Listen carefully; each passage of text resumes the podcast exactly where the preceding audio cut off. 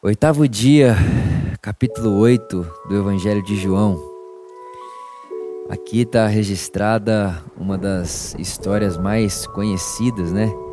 De, de toda a tradição cristã, né? A história da mulher adúltera.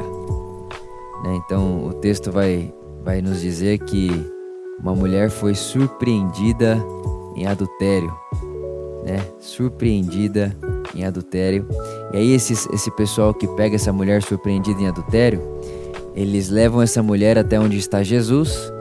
E lá onde está Jesus, eles colocam, colocam né, ou jogam essa mulher ali perto de Jesus e, e perguntam a Jesus: Olha, Jesus, essa mulher ela foi surpreendida em adultério e nós queremos saber de você o que, que nós devemos é, é, é fazer com ela.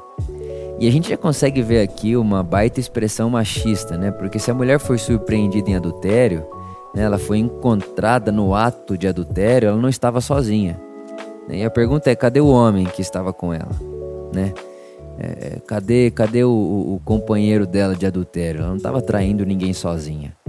Né? Então aqui a gente já vê uma, um, um machismo acontecendo ali na, naquele momento. E aí Jesus, ele está escrevendo na areia os, o, o pessoal ali que pegou essa mulher em adultério, eles ficam ali insistindo, né, dizendo: Jesus, olha, a lei de Moisés diz que devemos apedrejá-la. E aí Jesus ele responde e diz assim: Olha, tudo bem, realmente. A lei de Moisés diz que ela deve ser apedrejada. Então faz o seguinte: quem não tem pecado, atira a primeira pedra. Atira a primeira pedra quem não tem pecado.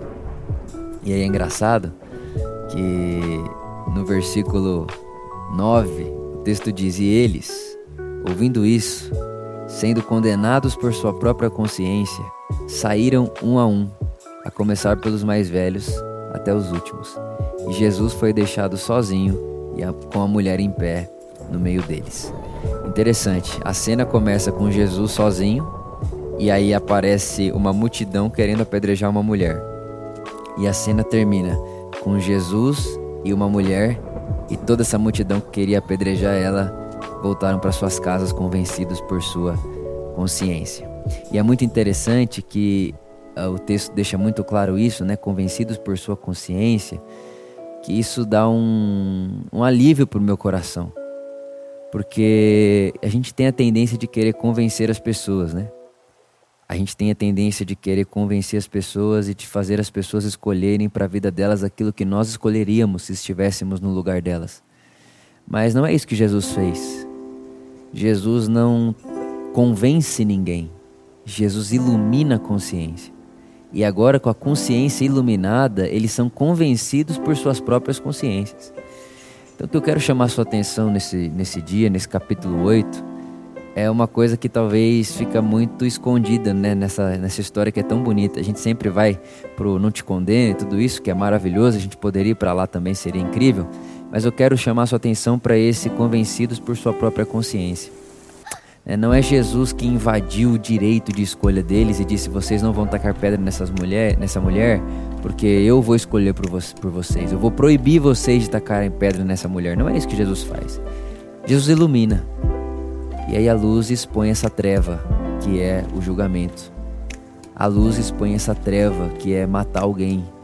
Né? A luz expõe essa treva, que é essa arrogância, essa soberba de achar que alguém pode permanecer de pé sem a graça de Deus.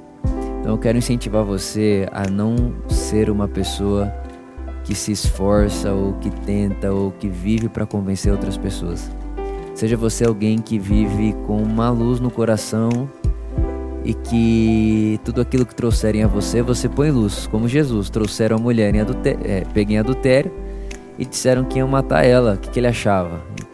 Então ele vai e coloca ali a sua opinião, acende a sua luz e quando a luz de Jesus ela, ela é acendida, a consciência deles é convencida. Então a minha oração por mim por você é que nós possamos ter coragem de acender a luz e que não tenhamos coragem de tirar e de privar as pessoas de escolherem. Até porque ah, o início do amor ou o que vem antes do amor é a liberdade. Eu gosto do Rubem Alves que disse que antes de amar é preciso fazer liberdade. Então Rubem Alves vai dizer que para Deus dizer que nos ama, ele primeiro tem que nos fazer livres. Porque não, há dizer, não dá para dizer que ama sem primeiro dizer que uh, o alvo desse amor é livre. Então que a gente não se, que nós não sejamos pessoas que priva a liberdade do outro, mas que sejamos pessoas que em nome do amor uh, defende a liberdade, mas que possamos acender a luz do evangelho uh, da maneira mais crística possível para que as pessoas possam ver que o caminho de Jesus é um caminho muito melhor, muito mais humano e muito mais digno de ser seguido. Amém.